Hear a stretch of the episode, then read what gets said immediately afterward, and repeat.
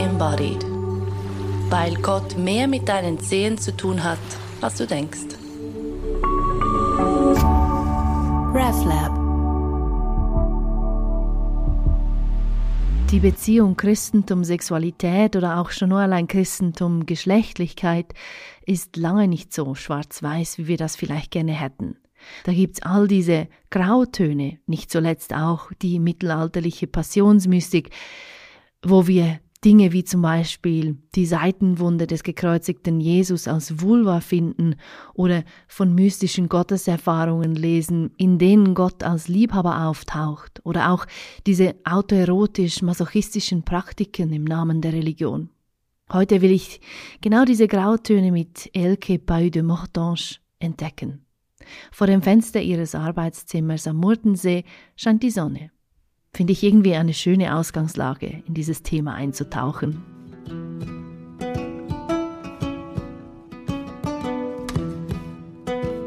Zuerst einmal danke, dass Sie sich nochmals die Zeit nehmen, mit mir zu sprechen.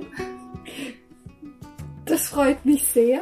Also ich äh, fand es damals sehr schön und fast schade zugleich, dass das Gespräch dann so noch die Wendung genommen hat. Und äh, ich freue mich über diese Fortsetzung mhm. des Gesprächs. Mhm. Ja, wir haben ja gesagt, das Thema Sexualität und gerade auch im Kontext von den von Ihnen erforschten Praktiken von Mönchen, Nonnen im Mittelalter, ähm, das ist so ein großes Fass, das muss man quasi separat in einem eigenständigen Gespräch auftun. Das wollen wir heute machen.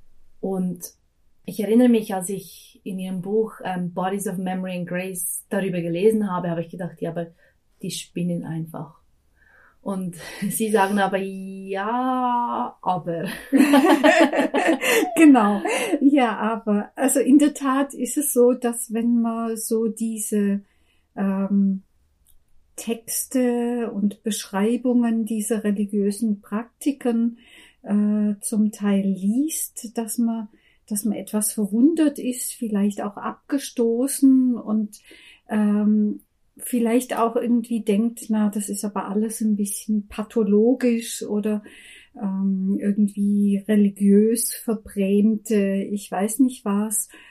Und äh, in der Tat, wenn man dann äh, ein bisschen tiefer guckt, ähm, merkt man doch, dass das Ganze eine Textur hat und äh, ähm, was zum Klingen bringt, das vielleicht in jedem Menschenleben irgendwie eine Rolle spielt und dort sich halt in einer bestimmten religiös texturierten Form irgendwie äh, äußert. So, also eben, äh, sie spielen ja darauf an, dass es äh, Mystikerinnen gibt, äh, die eben doch in auf eine in einer sehr sexuell kodierten Sprache das Gotteslob singen oder eben auch in ihren Visionen eine sehr korporale, äh, sexuell erotisch aufgeladene Beziehung zum zum Passionsleib Jesu zum Beispiel haben, also an, wenn, wenn wir an die Katharina von Siena denken. Mhm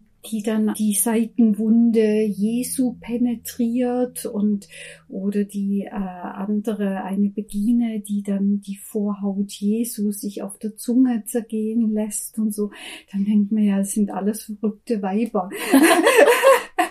äh, und ähm, man kann natürlich da drin so einen Aspekt sehen, ähm, dass man sagt, gut, das sind alles ähm, äh, Menschen, die sozusagen ihre Sexualität irgendwie äh, aufsparen müssen, in Anführungszeichen, im richtigen Leben, weil sie sich ja dem äh, Gelöbnis der Keuschheit äh, mhm. verpflichtet haben und von daher irgendwie so ihre, ihre Geschlechtlichkeit und Sinnlichkeit und alles das Intime, das zu einem gehört, dass sie das irgendwie nur so in diesen Vorstellungsräumen der religiösen Fantasie leben können. Mhm.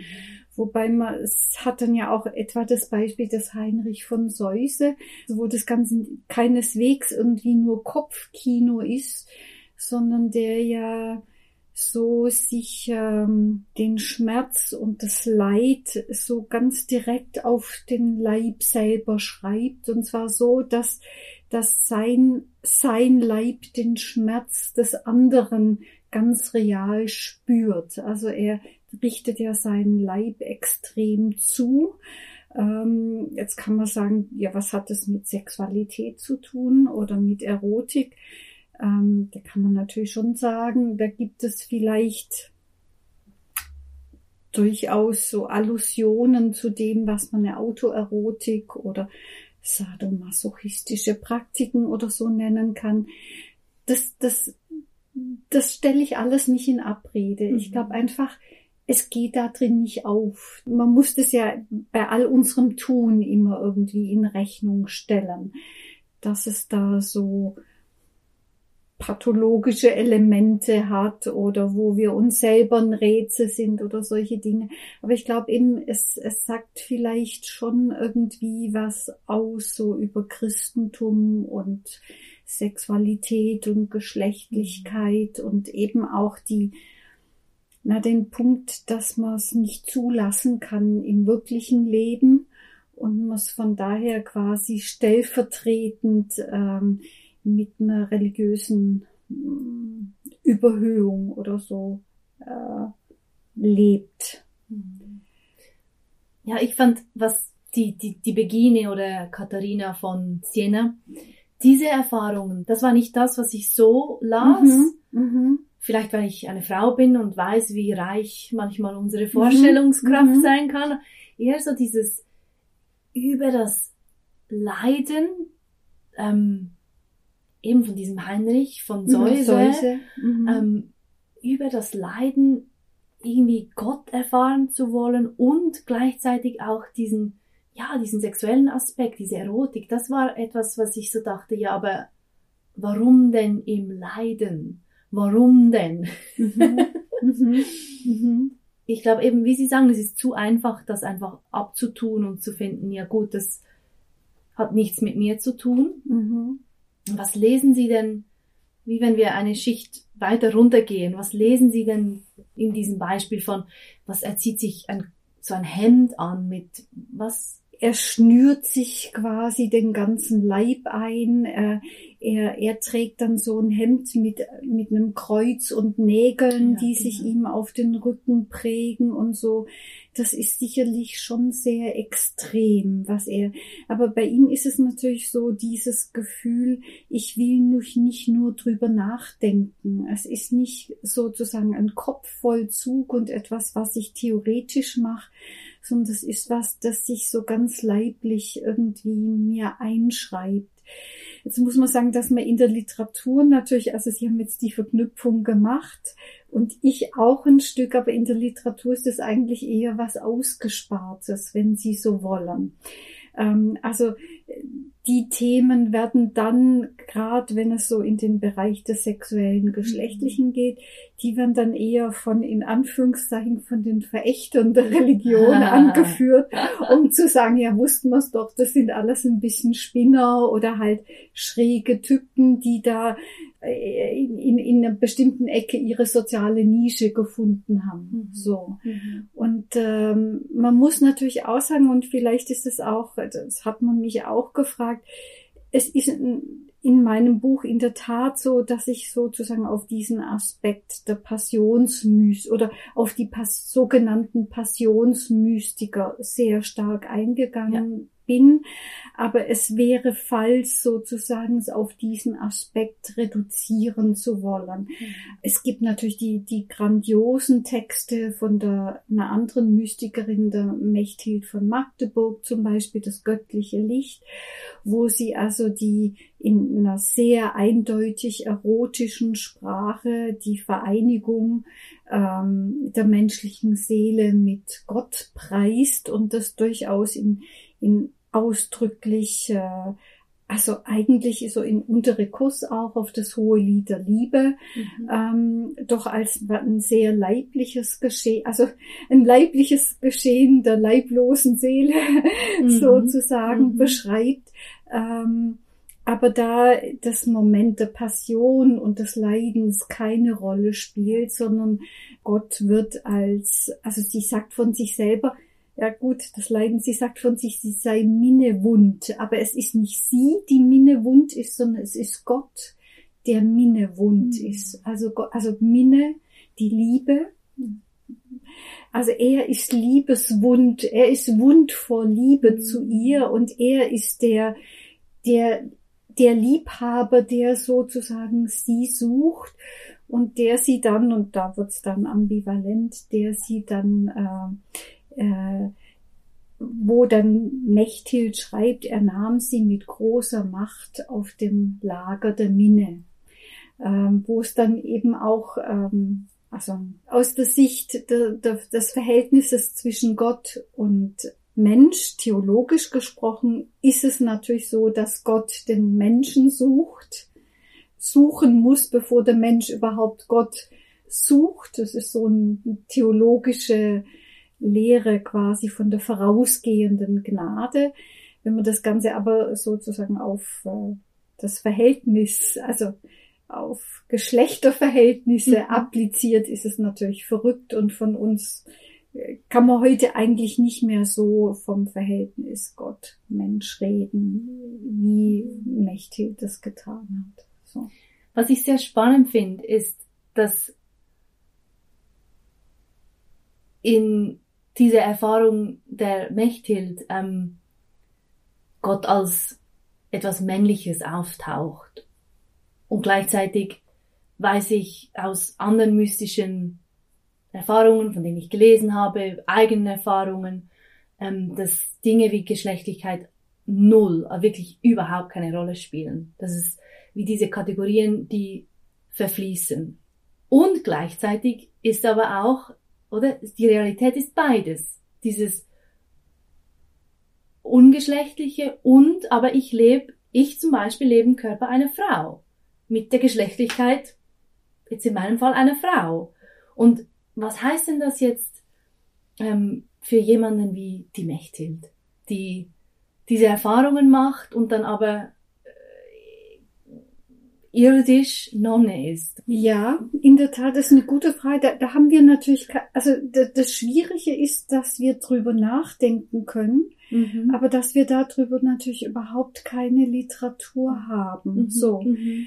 Also es, es ist dann in dem Sinn auch nur unsere Imagination, was, was wir denken darüber. Aber Sie haben natürlich recht, dass das auf die Mechthild zutrifft, was auf jede und jeden von uns allen zutrifft, nämlich dass wir Leib sind, dass wir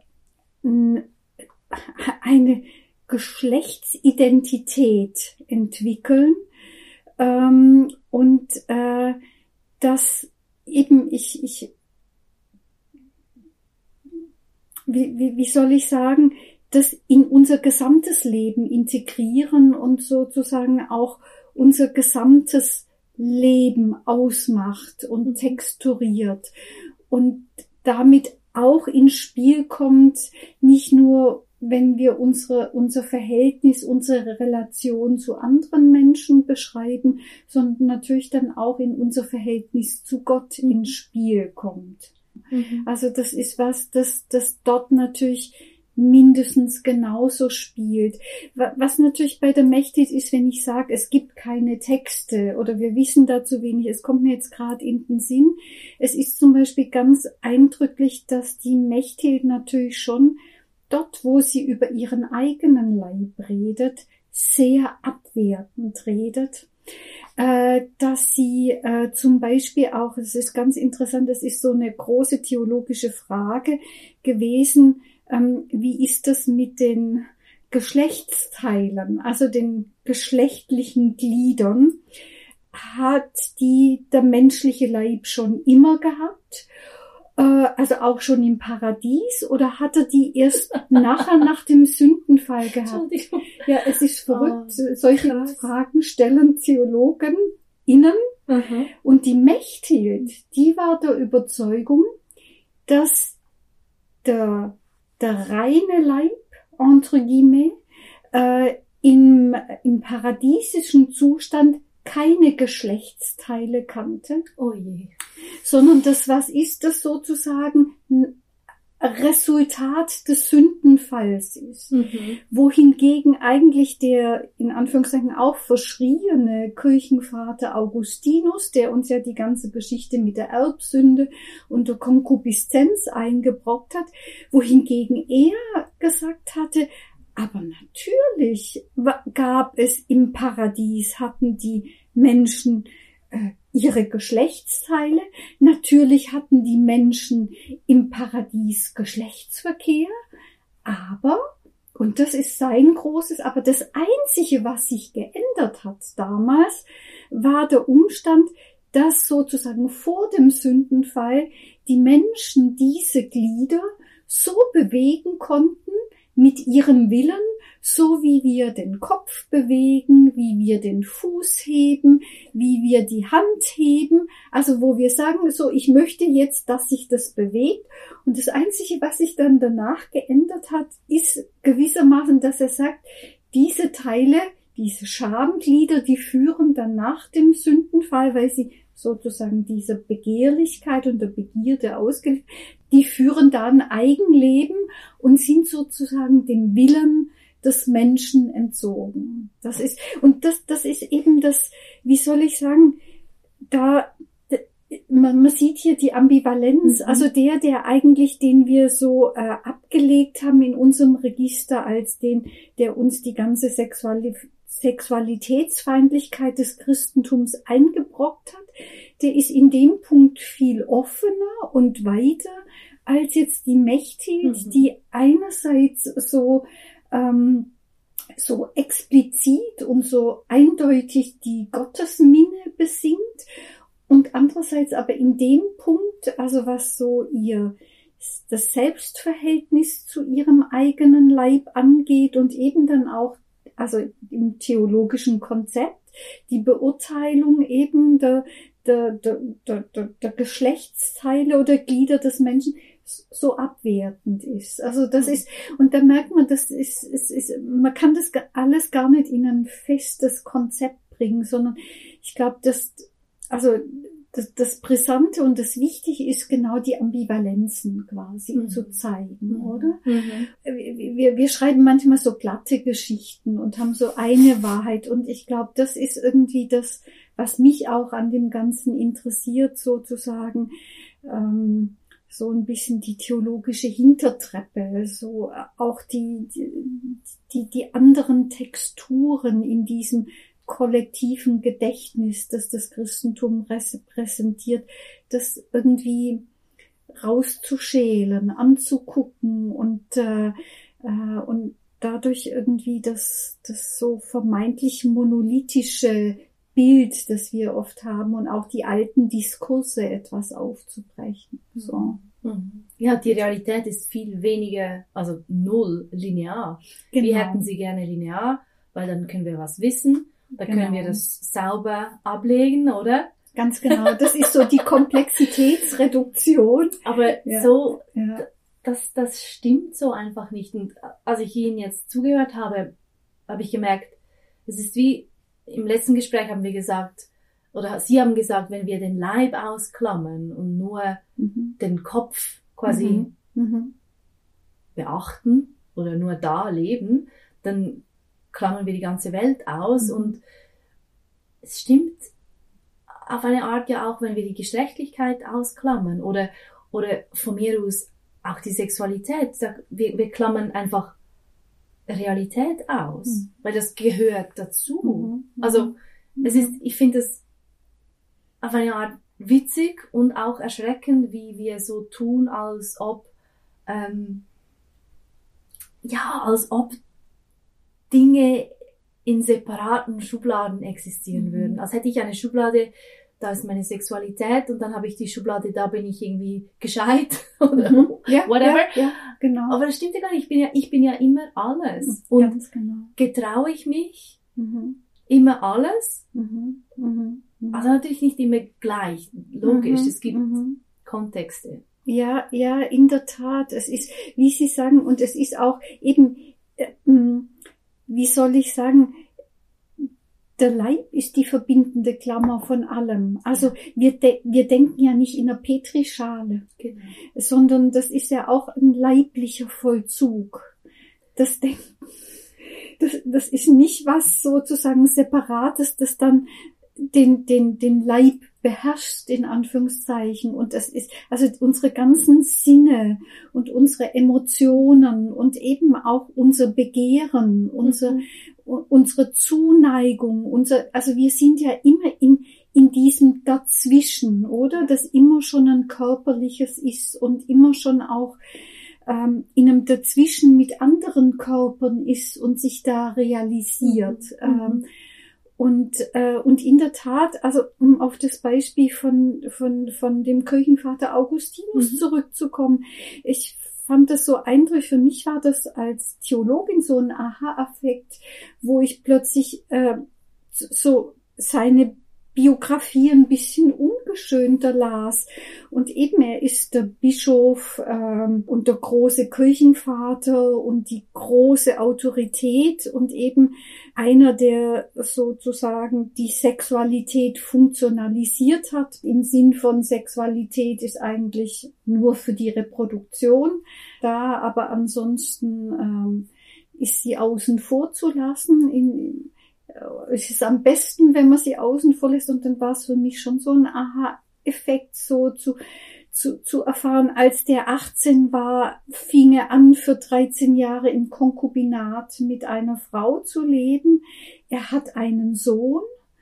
Das Moment des Konkubinats war damals eine Rechtsform, die war legitim im römischen Recht. Das war sozusagen wie eine Art Ehe auf Zeit. Aber eigentlich war das so gerade für so Beziehungen, wo es eigentlich keine Kinder geben sollte. Er hatte einen Sohn und was passiert dann? Er verlässt diese Frau, er geht nach Mailand, äh, also er geht vom afrikanischen Kontinent äh, nach Europa, nach Mailand versucht dort in der Mailänder Gesellschaft, äh, in der guten Gesellschaft aufgenommen zu werden, oder? Was, wie geht das? Heiratspolitik. Mhm. Also, er heiratet ein zwölfjähriges Mädchen. Das geht ganz gründlich in die Hosen, was einen nicht wundert. Auch wenn es, also, damals vielleicht üblicher war, diese äh, Kinderehen in Anführungszeichen. Ja, und dann kommt sozusagen der große Tsunami im Leben von Augustinus und äh, seine Wüstenerfahrungen mhm. und äh, und ich habe mich dann immer gefragt, ja, wenn wenn man uns das erzählt hätte, was hätte das was hätte das geändert in unserem Blick auf ihn? Und ich finde es gar nicht schlimm, dass er ein Leben, so ein Leben hatte, wenn Sie so wollen. Also, dass er sozusagen, wenn Sie wollen, ein sexuell aktiver Mensch war, ein Mensch, der in irgendeiner Weise seine Geschlechtlichkeit gelebt hat. Das macht ihn nicht einen schlechteren Theologen, aber es lässt vielleicht uns die Frage, warum kann man sich vielleicht ein bisschen erklären aufgrund dieser Biografie, dass mhm. es da so so so einen strikten Schnitt gab oder so, äh, dass es eigentlich vielleicht auch seine ganze Lehre so von der Begierlichkeit eben diesen Gliedern, die ihr Eigenleben führen und nicht mehr so äh, gehorchen wie Hand und Fuß und Kopf. Inwieweit ist es eine ganz persönliche Textur, die da mitschwingt und inwieweit können wir auch ein Stück eine größere Distanz zu dieser Theologie nehmen, ohne sie dadurch abzuwerten, aber sie vielleicht ein Stück weit auch biografisch zu kontextualisieren. Mhm. Und ich glaube, das würde auch unsere Theologie irgendwie menschlicher machen. Aber das. Ja, ja, ja. Ja, ja und oder es hat ja eine ganz andere Qualität, ob etwas als absolut präsentiert mhm. wird, so mhm. ist es, mhm. Punkt. Mhm. Oder ja, ob jede, jeder für sich selbst auch sehen kann oder Parallelen ziehen kann oder Entdeckungen machen kann mhm. zwischen zum Beispiel jetzt Augustinus Biografie und seine Theologie. Mhm. Und das macht's, ich finde, es könnte es ja auch zu einem Stück weit, ähm, wie sagt man dem, relatable, dass ich mir vielleicht dann eher die Frage stelle, ja und, und in meinem Leben, Mhm. oder? Mhm. Als Ah, okay. wenn wenn es Mhm. einfach so ist, das ist absolut Punkt da, Mhm. voilà, Dogma, Mhm. fertig, Mhm. Mhm. Ende Diskussion, Ja. dann gehe ich gar nicht auf die Suche danach, ja, was bedeutet's denn jetzt für mich? Ja, und es hat natürlich auch was damit zu tun, also ich sage jetzt mal, ähm, für einen selber, aber auch für die Diskurse, in denen man aufgewachsen ist. Und das sind ja einerseits so individuelle familiäre Diskurse, die unser Selbstverhältnis zu unserer Geschlechtlichkeit prägen, aber es sind natürlich auch so kollektive Diskurse, Mhm. religiöse Mhm, Diskurse. mhm.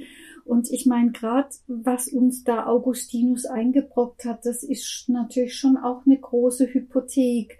Weil eben, wenn man dann, also ich denke dann an Eloise und Abelard und Abelard, der dann davon spricht, von der Sünde, die in diesen Gliedern wohnt. Also dass sozusagen jede Bewegung, die von diesen Glieder, Schamgliedern ausgeht, immer schon Sünde ist und einen immer beschämen muss, das einen quasi beherrscht und das man abspalten muss, dann ist das natürlich eine große Tragödie, oder?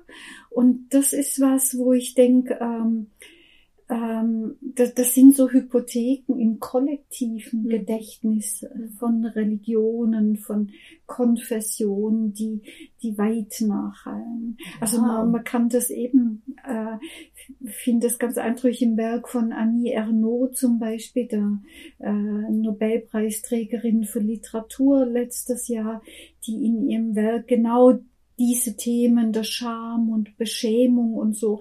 Ähm, sie stammt ja auch aus einem katholischen äh, Elternhaus und tut das auch unter dem Aspekt ausloten. Das ist sehr, sehr spannend und eben das, ähm, ich glaube, da, da tragen viele sehr schwer daran, so in dieser Abspaltung. Und ich meine, das ist natürlich auch ein schweres Thema im Kontext dessen, was wir alles mit sexuellem Missbrauch erlebt haben, oder? Weil ich würde mal sagen wollen, dass eben gerade dieses, ähm, dieses Verschweigen, dieses Abspalten, dieses nicht sein dürfen, dieses sich nicht reflektiert mit seiner eigenen Geschlechtlichkeit auseinandersetzen, dass das natürlich absolut fatal ist, oder? Und gerade in einem religiösen Kontext, wo sozusagen sexuelle Abstinenz oder das Nichtleben von Geschlechtlichkeit als Dekorum erscheint, als etwas Erstrebenswertes, ist es natürlich nochmal. Also es ist offensichtlich, dass Sie kein Fan sind vom Zölibat. Oder Ähm, ich, ich, würden so, Sie es anders? ich wollte gerade sagen, nein, so, so würde ich nicht sagen. Mhm. Ich würde sagen, ich, ich habe großen Respekt und große Achtung für jemand, der das als seine Lebensform lebt. Aber das ist ein, ähm, eine Entscheidung, die jemand treffen kann. Das heißt aber nicht, dass er kein geschlechtliches Wesen ist. Und was heißt Zölibat eigentlich, oder? Mhm. Also Zölibat ist ja eigentlich eine Figur, die im mönchischen Kontext ihren Platz hat.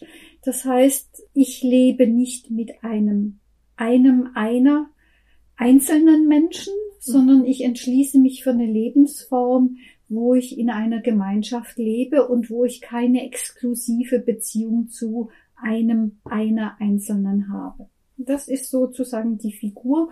Und das heißt, es bedeutet nicht soziale Isolation und es bedeutet auch nicht quasi Alleinsein. Mhm. Mhm. In dem Moment, wo man natürlich das Priestertum mit dem mönchischen Ideal überfrachtet hat, und das führt natürlich dazu, ein Priester lebt allein in der Gemeinde und ist nicht in der Gemeinschaft, oder? Mhm. Ist ein Einzler, Mhm. ist ein Einzelwesen, das solipsistisch äh, quasi die Gemeinde als Ganze gegenüber hat. Und ich weiß nicht, ob das gut ist. In dem Punkt, denke ich, hat Luther recht gehabt, oder?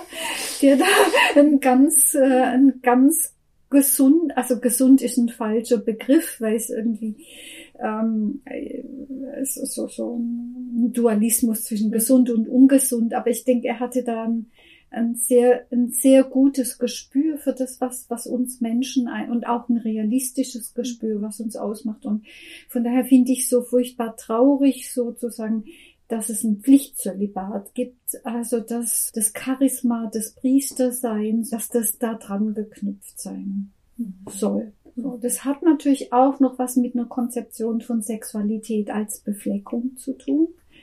Das muss man auch sehen. Also sozusagen die sexuelle Inaktivität des Priesters, das spielt gerade so äh, im, im Kontext des Ideals der kultischen Reinheit äh, eine mhm. große Rolle. Das ist was, das ist eigentlich in den ersten sechs Jahrhunderten des Christentums gar nicht wirklich präsent gewesen, sondern da hat man mehr so dem Paulus gefolgt, nicht das, was in den Mund reinkommt des Menschen, sondern was aus ihm rauskommt, macht ihn unrein.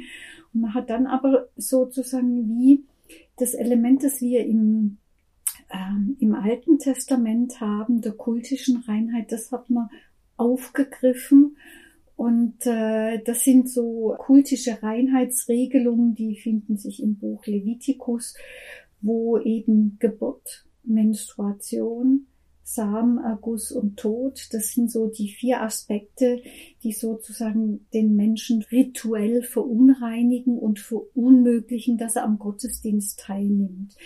Drum gibt es im Judentum noch heute, im orthodoxen Judentum, die Regeln, dass die menstruierende Frau als unrein gilt, äh, 14 Tage oder es gibt so verschiedene Regime und danach in die Mikwe gehen muss, also ins Tauchbad, um sich zu reinigen. Es gibt, der Mann ist nach dem Samenerguss nur einen Tag unrein und kann dann quasi wieder am Kult in der Synagoge teilnehmen, so auch Tote, die man nicht berührt und so, das sind alles so, mhm. und das ist so eine Vorstellungswelt, die sich dann so zwischen dem 6. und 12. Jahrhundert im Christentum wieder Macht äh, äh, verschafft hat, so über die Iroschotten und über die Bußbücher und wo eben dieses Moment des kultisch Reinen und damit des sexuell nicht Aktiven eine, eine Macht gewonnen hat. So spannend, wie Menschen, egal in welchem Kontext, egal in welcher Religion auch oder welcher Form von Spiritualität, so dass mit Kontrolle auf eine Art mit Gut, mit Reinheit mhm. gleichsetzen und das, was nicht kontrollierbar ist, mhm. wie zum Beispiel Begehren, mhm. Sexualität, wo der Wille nicht das letzte Wort hat, mhm. Mhm. das so als dermaßen bedrohlich gesehen wird, dass, dass es, ja, dass, dass es gleichgesetzt wird mit unrein oder schlecht. Das ist schon krass. Mhm. Diese Angst vor dem Unkontrollierbaren. Und das ist, das ist eben das Spannende, weil eine Schülerin von mir, die schreibt eine Arbeit über Judith Butler und ihre Konzeption von Körper und die spricht immer von porösen Körpern und vom Dazwischen der Körper. Und man kann das ganz gut in Verbindung bringen mit dem Aspekt Vulnerabilität.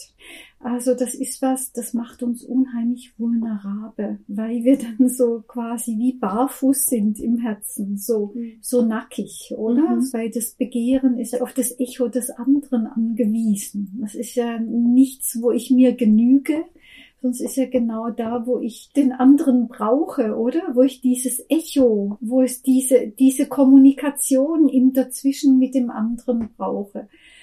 Und schwach zu sein und vulnerabel zu sein, ist immer eine Gefahr, oder? Und weil ich mich ja damit aussetze dem anderen und natürlich, wie wir aus tausenden Beispielen können und aus der jüngsten Geschichte, weil es natürlich auch missbraucht wird. Also ich glaube, da dürfen wir uns auch keine Illusion machen. Es ist natürlich, also man mhm. darf auch nicht den Fehler machen, sozusagen das Ganze zu verklären. Es hat natürlich eine Macht, äh, die auch kippen kann, wo es ähm, auf asymmetrische mhm. Verhältnisse trifft. Mhm. Also äh, wo es nicht zwei Erwachsene sind, äh, die sozusagen willentlich sich einander begegnen, sondern wo es wirklich also entweder asymmetrisch im Sinn von äh, wir haben Erwachsene und Kinder oder wir haben Mächtige und Abhängige. So, also die, diese Konstellation, das muss man natürlich ganz klar sehen und das sehen wir natürlich auch in den religiösen Kontexten. Mhm, ich ja, meine, Ähm, wir sehen das in Bezug auf missbrauchte Nonnen. Äh, wir sehen es aber auch Missbrauch durch Nonnen an Kindern. Also es ist nicht so, dass es nur in Anführungszeichen ein männlich konnotiertes Problem ist, sondern also dieser Aspekt Macht und äh, Asymmetrie, der spielt auch in weiblichen Kontexten und Konnotationen leider eine Rolle. Da kommt mir wieder die Mechthild in den Sinn, die zu sich selbst in ihrem eigenen Leib so ein unliebevolles Verhältnis hatte, mhm. weil ich, ich denke, wenn wir alle lernen könnten, lernen dürften, mhm. mal in erster Linie mit diesem Körper, mit diesem Wesen, das ich bin, mit mir selbst klarzukommen oder, oder zu, zu lernen, ja, wie, wie funktioniert denn das? Wie mhm. funktioniere ich denn? Was sind mhm. meine, was sind meine Trigger? Was sind meine, wie fühle ich mich sicher und so weiter? Dann bekomme ich ein viel besseres Gespür dafür, für Kontexte zum Beispiel. Wo ist es angebracht? Mhm. Zum Beispiel ein, ein, Begehren wirklich ähm, dem freien Lauf zu lassen. Mhm. Wo ist mhm. es mhm. unangebracht? Mhm. Und, und das klingt jetzt wieder so, als hätte ich Kontrolle. aber es ist vielmehr ein, fast keine willentliche Kontrolle, aber es hat, es hat was von. Es ist natürlich was Angelerntes. Das muss man natürlich schon sagen, was Sie jetzt so beschreiben, oder? Das ist natürlich, das sind natürlich auch Prozesse des, des Lernens, des Imitierens, des Performierens, was mhm. mir sozusagen in meinen Kontexten als Kind vorgelebt wurde, mhm. was für ein Selbstverhältnis, mhm. ähm, wie ich mich in meinem Leib erlebe, hat ja unheimlich viel damit zu tun, wie ich von den anderen in meiner Leiblichkeit wahrgenommen werde. Also das ist ja, die ist nicht, es ist nicht so, dass ich quasi ein Monolith bin, sondern ich lerne ja von Anfang an die Art, wie Eltern, wie, wie Bezugspersonen mit mir und meinem Leib umgehen, mhm. wie ich selber mit mir umgehe, was für Zuschreibungen ich vornehme. Mhm. Ähm, also das sind ja immer so Adjustierungen und so Momente eben, also wie wir lernen, quasi Normen und Regeln zu reproduzieren. Äh, also einerseits reproduzieren wir die Stereotype und realisieren dann vielleicht aber auch, dass es gar nicht wir sind, dass es uns gar nicht passt okay. Mhm. und dass wir uns da dann irgendwie so äh, ebenso finden müssen irgendwie so.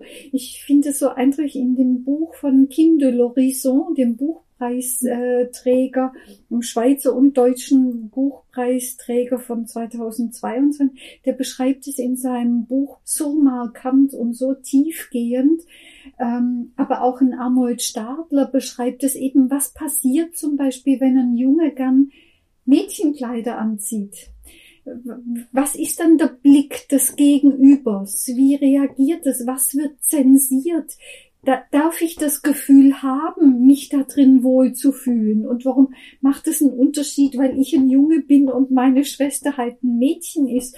Warum soll es mir nicht genauso viel Freude machen, einen Rock zu tragen, zum Beispiel, mhm. oder? Mhm. Und das sind natürlich so Prozesse, ähm, die da spielen und hat dann sehr viel quasi auch mit Mut äh, zu tun, dem eigenen Gespür und dem eigenen der eigenen Wahrnehmung äh, zu trauen und quasi sich dann irgendwann selber zu ermächtigen, ja. in Anführungszeichen. Aber das ist äh, das ist ein biografischer Prozess. Das ist nichts Punktuelles und das ist was, glaube ich, auch, dass wir immer wieder vollziehen müssen. Mhm. Also es ist nichts, das wir einmal haben. nein, sondern nein, das nein. ist äh, das hört ja nie auf, oder? Und das ist was, das, das quasi wir immer neu verhandeln im Austauschen mit den Kontexten, in denen wir uns finden. Mhm. So. Mhm. Mhm. Und äh, ja, vielleicht werden wir ab einem gewissen Punkt mutiger, lassen uns weniger zensieren oder ja, wir sind keine Monolithe und gleichzeitig dürfen wir uns schon auch befreien von diesem oder von den Zuschreibungen von den sogenannten anderen, wer wir sind, wie wir uns zu verhalten haben, was da alles angebracht ist und was nicht. Aber und, natürlich. Und, und, und ich finde, das gehört, genau das gehört ja auch dazu, zu diesem Prozess herauszufinden, was, wer bin ich, was will ich, was tut mir gut, was nicht. Mhm. Zu Mhm. diesem Gefühl von, auch von Sicherheit im Körper. Das ist, ich finde, das ist Mhm. Aber natürlich, A also, und O. also es ist eigentlich so ein Prozess der dauernden Identitätskonstruktion und Integration. Da kommen natürlich auch noch mehrere Aspekte dazu. Das ist nicht nur Geschlechtlichkeit, das ist natürlich auch ähm, die Frage der, der sozialen Verortung. Als wer will, wer will ich sein? Wie will ich gelesen werden? Ähm, Pierre Bourdieu nennt es den Habitus, den ich mir zulege, eben was liest der andere, wenn ich lieber Bier trinke als Champagner? Ist das schon sozusagen ein, äh, ein Bonus oder ein Malus? Also wir lernen ja dauernd irgendwie in verschiedenen Segmenten uns unterschiedlich zu bewegen und uns anzupassen und äh, wir wir ziehen die Jeans dorthin an und das Abendkleid zu dem Anlass und so, so ist es ja alles auch ein Spiel in Anführungszeichen, wo wir uns auch ausprobieren und entwerfen und eben uns ist genau dann die Frage, wo bin ich bereit quasi reinzupassen? Also will ich da das Puzzle sein, das genau in dieses Ding passt oder vielleicht ist es mir ja auch angenehm und wohl und eine Entscheidung zu sagen, da will ich gar nicht dazugehören. Oder ich, ich will bewusst sozusagen einen anderen Akzent setzen, der, der vielleicht verstört, aber der macht, dass ich, dass ich wohl in meiner Haut bin, weil es halt ich bin. Und nicht, weil ich ein Abziehbild bin von, von einer Erwartung oder einer Vorstellung oder ähm, sei es jetzt von Individuen, sei es von einer Gesellschaft, von, von der Religion. Äh, ich kann mich gut erinnern, als ich äh, an einem Anlass eingeladen war, wo alle Schüler, Schülerinnen meines Doktorvaters eingeladen waren und ich kam da aus der Schweiz kommend an, sehr spät und dann standen da einige kirchliche hohe Würdenträger und ich kam da so etwas angerauscht und dann hieß es, ah, Sie sind bestimmt die Dame von der Presse. Und wahrscheinlich war mein Rock etwas zu kurz oder auf jeden Fall war mein Erscheinungsbild irgendwie so, dass ich nicht Wow. eingeordnet wurde in den Schülerkreis. Und dann dachte ich auch, das ist interessant, oder? Mhm, mhm. Also Stichwort Lesbarkeit der Welt. Also Mhm. ich werde nicht zugeordnet als, ähm, als dem Puzzleteil ähm, entsprechend. Es war dann ganz rührend. Mein Doktorvater kam dann her, legte den Arm um mich und sagt, doch, es ist meine beste Schülerin, was dann ganz rührend war. So. ähm, aber ja, eben dieses ähm, äh, und eigentlich ich persönlich bin eher so ähm, vielleicht ist es so ein bisschen mein rebellisches Gemüt, aber so ein bisschen gegen den Strich oder so. Das, das hat halt so was Frisches, so was Horizonteröffnendes.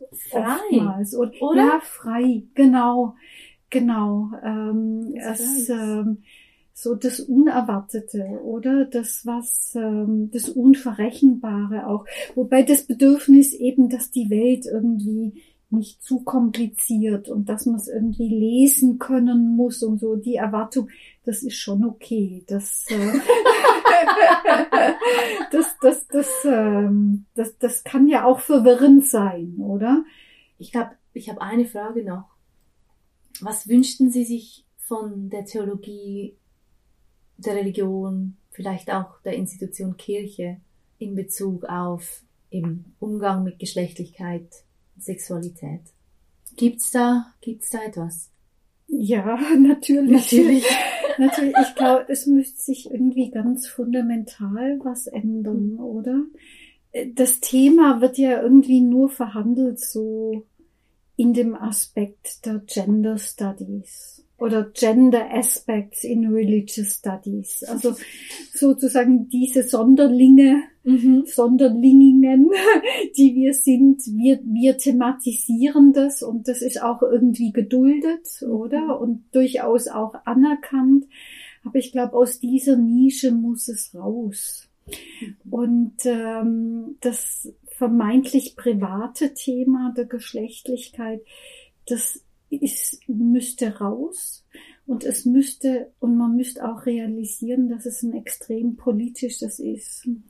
Weil das ist jetzt ein Aspekt, den wir so gar nicht hatten. Aber zum Beispiel, es ist ja auch gerade Thema Zölibat. Also wir haben natürlich auch noch Phänomene in der Kirche. Wir haben einerseits meine Kirche, ähm, hat immer eine sehr starke homophobe äh, Note gehabt in ihren lehramtlichen Äußerungen.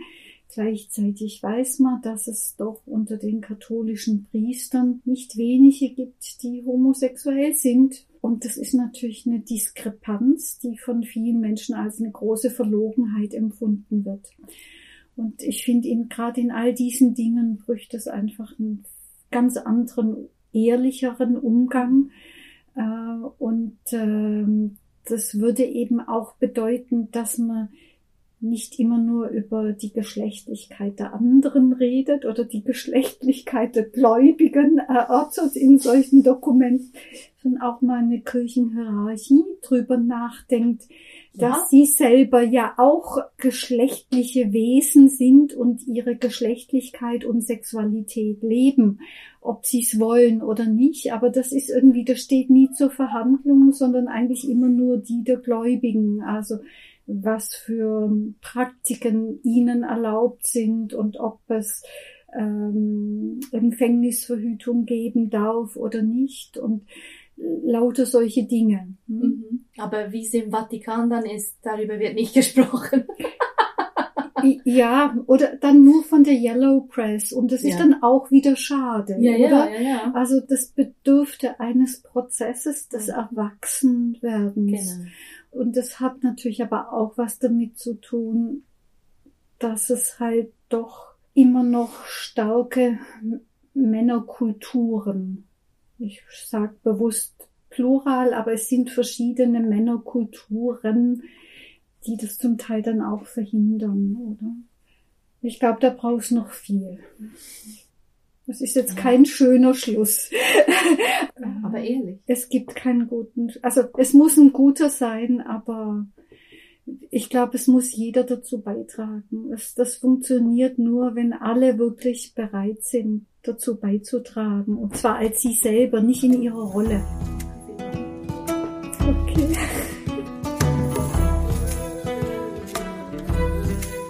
Elke Bau de Mortange war das. Sie lehrt an den Universitäten Fribourg in der Schweiz und Freiburg im Breisgau. Wer den ersten Teil unseres Gesprächs nachhören möchte, kann das tun über unsere Website reflab.ch. Wir hören uns wieder in zwei Wochen. Merci vielmals fürs Zuhören. Habt eine gute Zeit bis dann. RefLab